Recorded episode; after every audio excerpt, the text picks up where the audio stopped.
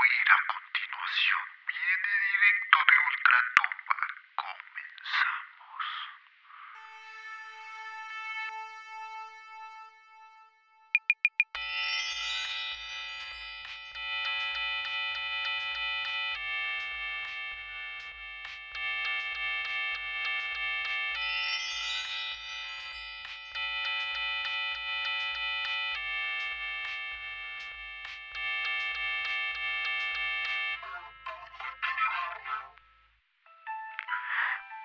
Bienvenidos gente, ¿cómo están? Soy Manuel Ara, esto es Molcajete de Barrio, bienvenidos. Hoy, hoy es un tema muy especial que vamos a manejarlo así. Cada tercer podcast vamos a tener esta temática para que ustedes nos envíen sus historias, nos cuenten cosas que les han pasado eh, alrededor de, de transcurso de su vida, paranormales, ¿no? Qué sucesos paranormales han tenido en casa, con algún familiar, alguna historia de su colonia, de su ciudad. Es importante que nos la cuenten. Entonces, cada tercer podcast abriremos este, este espacio para que nos cuenten sus historias. Recuerden visitar nuestras páginas en Facebook, en Instagram. Ahí también nos las pueden dejar para leerlas o llamarnos por teléfono. Invitaremos a que nos cuenten sus historias y así será esta noche. Buenas noches. A continuación, la historia que viene hoy la conocemos como La maldición de la casa de al. Pues sí, gente, hoy es un día muy importante, vamos a tocar este tema porque precisamente en mayo, en mayo, pues no damos por cerrada la maldición, la historia que les contaremos, pues, pues sabrán por qué doy como, como terminada, entre comillas, no nos confiamos, pero la doy en pausa. Pues esta historia sucede en la Ciudad de México, en una de las casas de alguna colonia muy conocida aquí en el barrio de la Ciudad de México, y pues transcurre una leyenda aproximadamente en los años 80. Es una casa que pertenece a una familia. Hagan cuenta, imagínense ustedes en su casa y la casa de atrás igual es de su propia familia. Esta casa la venden a un eh, famoso, famosísima persona del hombre más buscado en México alrededor de los años 80, se los dejo de tarea un famoso asaltabanco, secuestrador y el enemigo número uno público de México, les repito, en los años 80.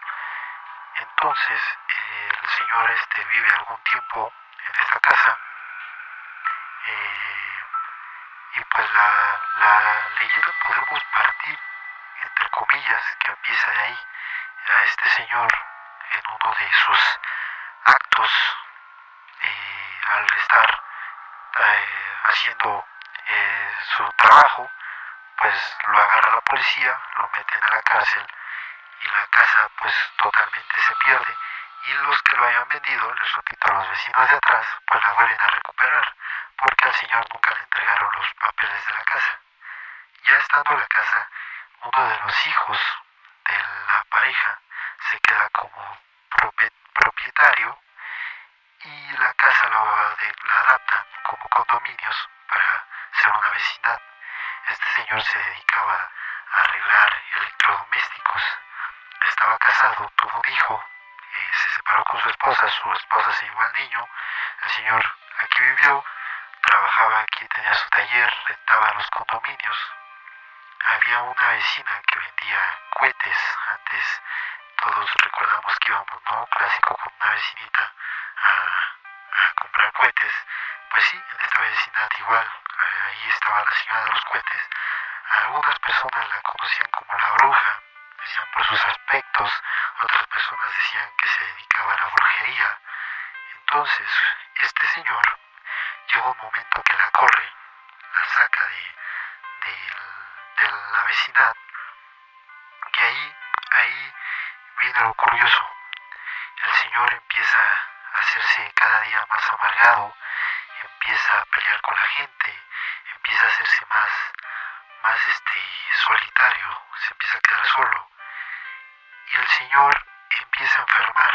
Él tenía dos hermanas, son las que se empiezan a hacer cargo de él. Eh, y el Señor, el Señor termina eh, irreconocible, ¿saben? Eh, termina en una silla de ruedas, termina enfermo, termina mal, comparación del Señor que se conocía como era, termina mal, termina muy mal. llega un momento que sacan a todos los inquilinos, el Señor se va a los cuidados con la hermana, a su casa y termina falleciendo este señor. la casa queda abandonada por mucho tiempo, mucho tiempo, alrededor de siete años, un poquito más. Empiezan a haber inundaciones en la casa, este, pues varias, varias cosas. La casa se empieza a deteriorar, ya quedaba sola, estaba que la casa había quedado sola. Y el hijo, el hijo de este señor, pues se había dedicado a malos pasos. Entonces lo quiso el chavo, había salido de la cárcel, les repito, ya vivía con su mamá. Y el niño, el niño, bueno, que era un joven, un adolescente, pues decide, como sabía que el papá pues tenía dinero y todo esto, con los refrigeradores, electrodomésticos que tenía en casa, pues se decide a robar, a meterse a la casa y sacar cobre, sacar varias cosas, ¿no? Lo curioso, ahí es donde inicia. El chavo, el chavo se mete a la casa, eh, empieza a sacar cobre, empieza a robar algunas cosas del papá. Al momento de salirse de la casa,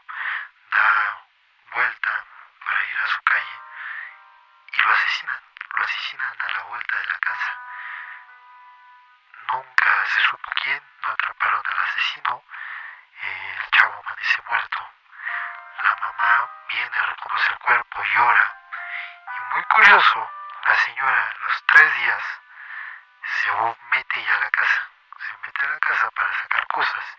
Y de igual forma, eh, la señora enferma y muere casi a los dos meses.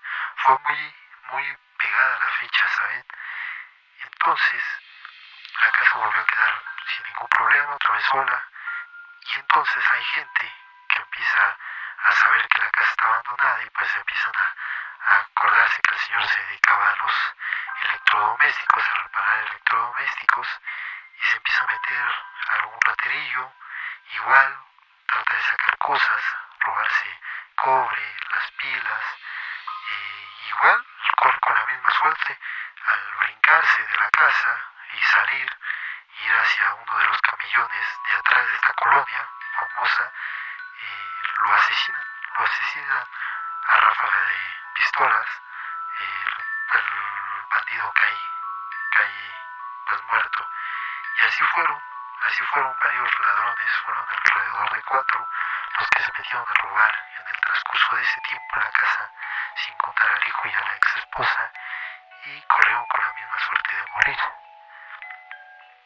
esta, esta casa, la verdad es que no, para los que más o menos conocen del presupuesto de terrenos, no valdría por mucho del millón, ¿no? O sea, valdría unos 700, 800 pesos, ¿no? Entonces conocemos a un, a un este, a, a un señor que la quiso comprar, le llegó a decir a la señora, a las hermanas que se quedaron al pendiente de este señor de comprarle la casa. La señora siempre se negó, siempre se negó, incluso se le, se le dieron cifras grandes, se le ofrecieron millón ochocientos por la casa, pero la señora nunca quiso, ¿no? La señora nunca la quiso vender al siguiente sujeto, porque pues tenían una relación de amistad, lo conocía desde niño, y pues no, no le quiso vender la casa, ¿no? Algunos empezaron a decir que a lo mejor era por envidia, ¿no? Porque querían este, hacer su casa de él más grande. fueron muchos rumores, ¿no? Después con el tiempo, pues les repito, queda vacía. Entonces la señora, de repente vemos que, que ya empieza a haber otra vez actividad en la casa. Empieza a haber actividad de nuevo. Eh, vemos que entra y sale una pareja. Y esta pareja era un hermano del señor que vivía con una señora, ¿no? Los señores eran como de esos borrachitos que les gustaba, este, pues empezar a, ahí en el kiosco, en el parque, tomar sus pulcazos, su mezcalito, y pues para sobrevivir empezaron a vender las cosas del Señor. Vender las cosas y ya con eso sacaban dinero para su pulque, para su alcohol. Y pues llega el día, no duró mucho, como unos cuatro meses, cuando muere el Señor. Igual, enfermo y de la nada, cuestión de una semana, dos, cae muerto. Y la viuda, pues eh, desconsolada, vendiendo cosas para sobrevivir, porque ya no al Señor. Y fue cuestión de una semana. Si tú comprabas las cosas, pues creemos que no la maldición no se te pasaba, no era más bien quien vendía o quien robaba las cosas de la casa y a los que les pasaba, porque igual esta señora empezó a vender, ¿no? Empezó a vender para sobrevivir y corrió con la misma suerte, ¿no? Hubo vecinos que la vieron que salió igual, irreconocible, la traían cargando, la iban a llevar al médico, pero la señora jamás, jamás regresó. La casa volvió a quedar sola hasta que, les repito, las hermanas eh, de repente las veíamos más seguido en la casa, medio escombrando. Por medio de los albañiles pues, se pudo dialogar y se supo que la casa ya se había vendido, ¿no? No se tuvo la confianza de preguntar en cuánto.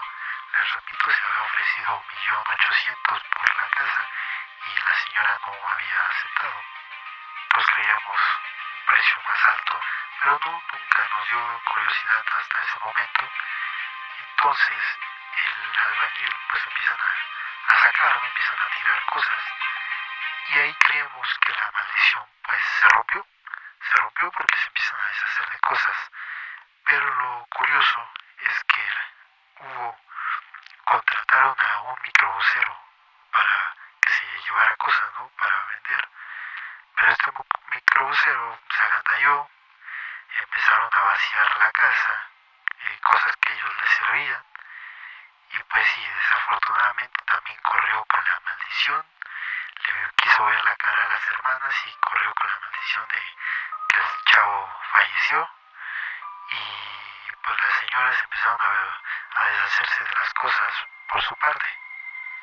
Entonces ahí supusimos que ya esto había terminado, que ya no había eh, pues maldición, ya se había eh, tranquilizado, normalizado todo.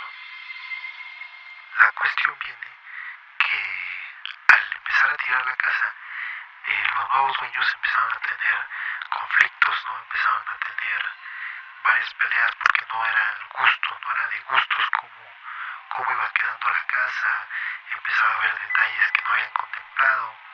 Fue eh, dura la batalla. Para la construcción del terreno, de la casa. Y platicándolo con los albañiles, eh, nos cuentan que llegaron a encontrar dinero, dinero oculto entre las paredes de los cuartos que empezaron a tirar. Y sí, había mucho dinero antiguo, casi deshecho, había dinero que se deshacía, se deshacía tus manos, ya era totalmente polvo. Y sí, era una muy fuerte cantidad.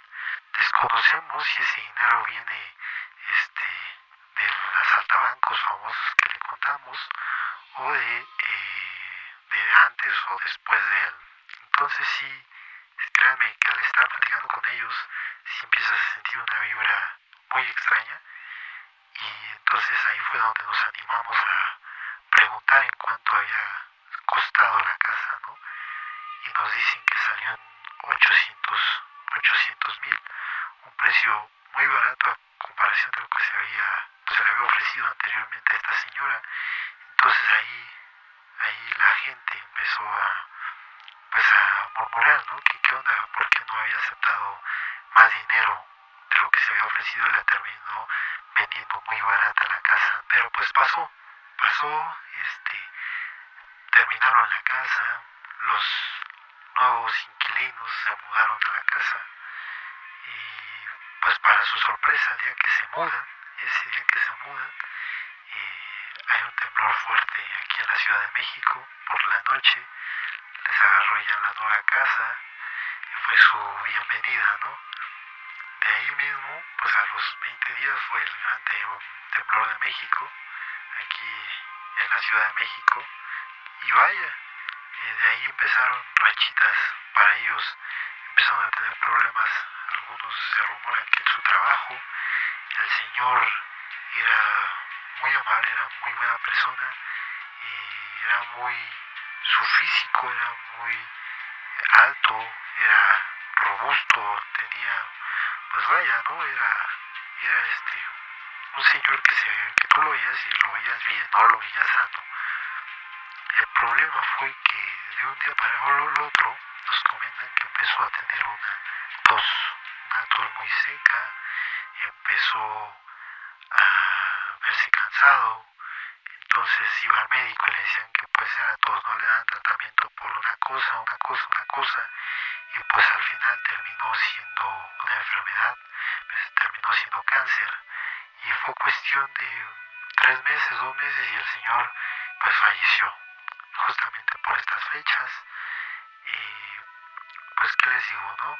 El señor, les repito, su físico era de deportista, era un señor pues sano, y terminó como el señor, el primer dueño de la casa, terminó igual, ¿no? En el mismo estado, terminó pues en silla de ruedas, terminó irreconocible, aparentaba un señor de otra edad y pues bueno, ahí fue donde nos dimos cuenta que la maldición seguía, ¿no? La maldición, pues él no perdonó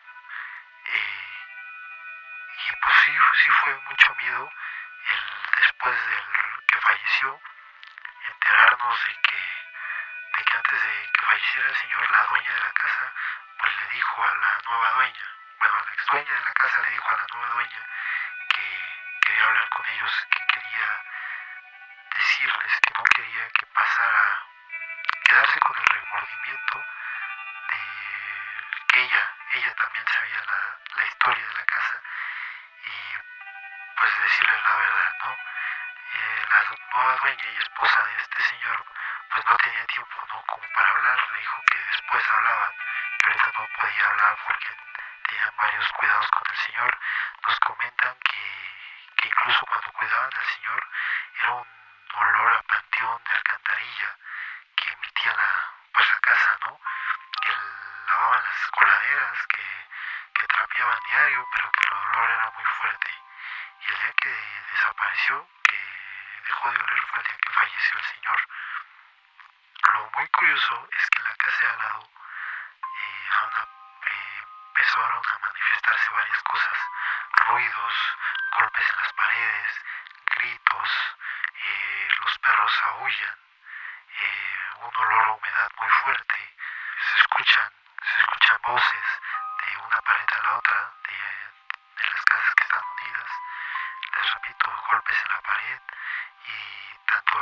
vecinos llegan a la conclusión que tanto ellos creen que son los vecinos como los otros vecinos creen que son los otros vecinos, pero no, ya, ya una vez platicando, pues resultó que no, que ellos escuchan los mismos ruidos en común. El señor, al fallecer, pues van a platicar con, con la señora, dar el pésame, los, una de las vecinas, y pues le cuenta, le cuenta un poquito de la maldición a la nueva vecina, le cuenta cómo han sucedido varias cosas en esa casa y ella pues empieza a desahogarse, pues se esperaba una reacción pues de miedo, ¿no? De que ella no creyera, pero no, al contrario, ella empieza a desahogarse, empieza a contar lo del olor de la casa, empieza a contar los ruidos, empieza a contar que han visto sombras, que incluso la hija más chica se ha visto mal, se ha visto mal, ha caído en crisis, caí en crisis por, por miedo, ¿no? Porque eh, el ver sombras, el ver que se mueven cosas, créanme que es una experiencia muy, muy traumante, ¿no? Y más cuando tienes un familiar enfermo o que acaba de fallecer, créanme que en verdad es una cosa muy, muy fuera de lo normal, te mete miedo, te mete temor noches, no sabes si puedes vaso de agua, si puedes ir por al baño incluso, eh, porque no sabes, no sabes lo que te vas a encontrar en el pasillo, no sabes con lo que te vas a encontrar en el espejo de un baño. Y pues vaya,